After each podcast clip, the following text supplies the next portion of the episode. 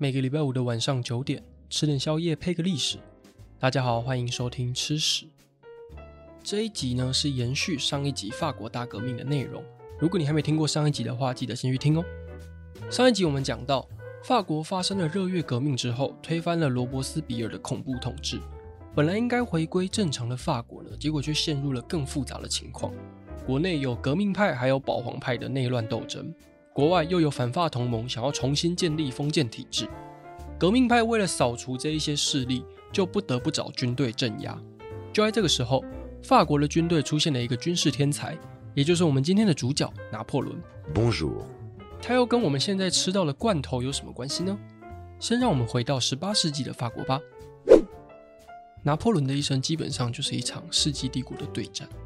那接下来让我们听听看。拿破仑究竟是怎么样从黑暗时代发展到帝国时代的吧？一七六九年，拿破仑在地中海的科西嘉岛出生。小时候他就被送到巴黎的军事学院学习火炮。十六岁的时候就被任命为炮兵队的中尉。一七九三年开始，欧洲各国组成了第一次的反法联盟，并且跟法国的保皇派勾结，抢下了许多的法国城市，当做反革命的据点。其中一个就是位于法国南部的土伦，拿破仑接到命令要拿下这一座由保皇派以及西班牙、英国联合防守的城市。这时候的他才二十四岁，嗯，大概就是一个现在大学生刚毕业的年纪。呃，我要是刚毕业就被派去打世界强国，嗯，我大概就直接登出不玩了。可是拿破仑呢，不仅接受了挑战，还用非常聪明的战略打赢了这场战争。从此，拿破仑的名声在军中声名大噪。一七九六年，拿破仑被提拔为意大利战场的指挥官，晋升为准将。两年之内，不仅攻下了意大利，还入侵了奥地利的维也纳。奥地利国王吓个半死，就决定签署了和平条约，割让土地给法国。第一次的反法联盟就在这个时候瓦解。这场战役成功之后呢，法国就决定派出拿破仑去攻打他们最强的 BOSS 英国。但是当时英国的海军实在太强了。拿破仑知道自己跟他们硬碰硬的话是绝对打不赢的，所以就决定派兵攻打英国在印度的领土，借此去分散英国的军力。于是拿破仑就带着军队登陆了埃及的亚历山卓港，并且想要穿过苏伊士海湾前往印度。英国这时候却发现了拿破仑驻守在亚历山卓港的军队，并且把停在港口的法国军队全部给烧毁，结果使得拿破仑大军被卡在了埃及。欧洲各国一听到，拿破仑被卡住了，他还回不来，马上呢就组成了第二次的反法联盟，想要趁机推翻法国政府。情急之下，拿破仑只好抛下他的大军，一个人回到法国。回到法国之后，拿破仑在军队还有人民的支持下，发动了雾月政变，赶走了之前的督政府，就是前一个政府的名称，成立了新的政府，叫做执政府，并且宣布自己为第一执政，就是权力最高的领导人。政变之后的第一件事情呢，就是面对第二次的反法联盟。拿破仑率领大军翻过阿尔卑斯山的大圣伯纳山口，有一幅画，上面画着拿破仑骑着白马，右手指向阿尔卑斯山，就是指的这一场战争。这个山口在当时被认为是不可能穿越的天然屏障。拿破仑就透过这个神一般的军事行动，把反法联盟打得稀里糊涂的，迫使联盟签下了和平条约。第二次的反法联盟再度瓦解。国内的叛乱也因为雾月政变而平息下来，法国大革命以来的混乱终于在十年之后渐渐的消失。时间来到了一八零四年，拿破仑透过全民投票的方式决定自己可不可以当皇帝。呃啊，结果显示呢，有百分之九十九的民众是支持他的，所以在一八零四年十二月二号。拿破仑接受了加冕，宣称自己是法国人的皇帝，建立了法兰西第一帝国。一八零五年，奥地利不死心，组成了第三次的反法联盟，想要推翻拿破仑。结果呢？呃，对，又被拿破仑打得乱七八糟的。奥地利只好重新签署和平条约。这个条约中最重要的内容就是解散神圣罗马帝国，成立了莱茵邦联。事隔一年，一八零六年，由普鲁士为首的第四次反法联盟成立。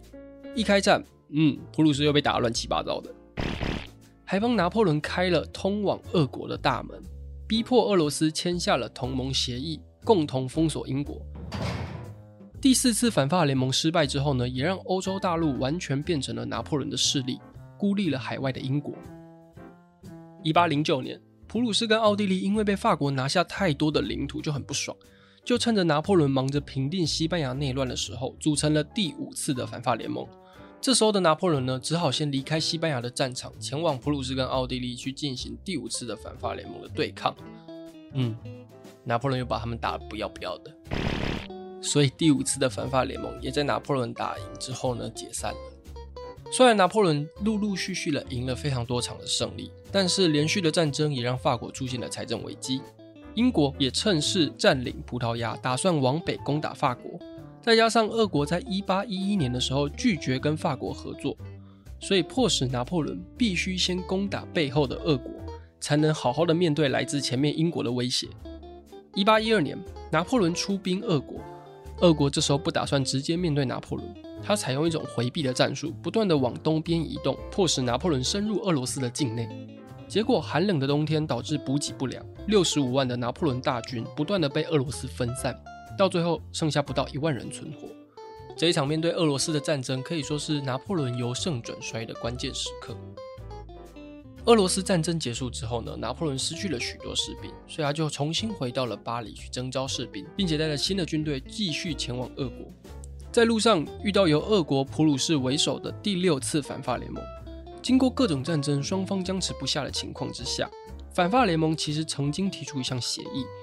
要是法国能够恢复它原有的领土，并且归还占领的土地，那反法阵营呢就解散，我们彼此就过着和平的生活。嗯，结果猜猜我们的拿破仑怎么样了？没有，他没有答应这件事情。他觉得他还是世界上最厉害的将军，所以他拒绝了这项条件。结果到了奥地利重新加入了战局之后，拿破仑在莱比锡战役之中就输了，并且逃回巴黎。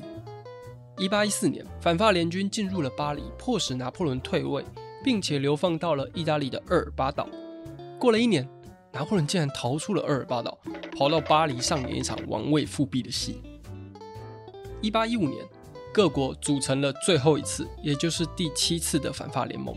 拿破仑在人生的最后一场战争中——滑铁卢战役，彻底失败。从他重新当上皇帝，又再度退位，总共经历了一百零一天，所以叫百日王朝。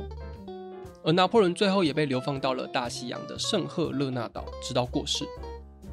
拿破仑的一生除了战争之外，也有许多改革的创举，例如拿破仑法典，创立法兰西银行，将地方政府的权力集中到中央政府，进行一连串更有效率的税收改革，还有统治，让法国人民获得更安稳的生活。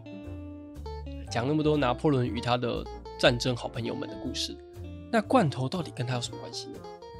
拿破仑上任之后，其实几乎都在打仗。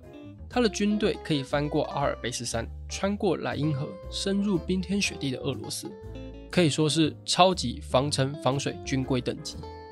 可是要养这一批精良的军队也不容易，毕竟人口数量多，一场战争也是维持好几个月。诶，阿尔卑斯山不是说你五天就可以翻过去的山嘞。所以为了解决粮食的问题，拿破仑就提供了一笔丰厚的奖金，要找到可以长期保存食物的方法。这个时候，一位叫做尼古拉·阿佩尔的厨师，他突然发现一个现象：密封在玻璃容器里面的食物，如果经过适当的加热的话，就不容易腐坏。所以他将食物烹调之后呢，装进了玻璃瓶里面，再放到热水中加热大约三十到六十分钟，趁热的时候用软木塞把它塞紧，就变成了现代罐头的前身。只是一开始这些罐头呢，要花六个小时才可以做一个，再加上罐头的需求很低，所以一直没有很普及。后来，随着制作方法越来越进步，制作的时间从六个小时浓缩到三十分钟，再加上第一次世界大战爆发之后，让罐头食品的需求猛然增加，就渐渐形成了我们现在铝制罐头的样子。以上就是法国大革命到拿破仑退位的完整故事。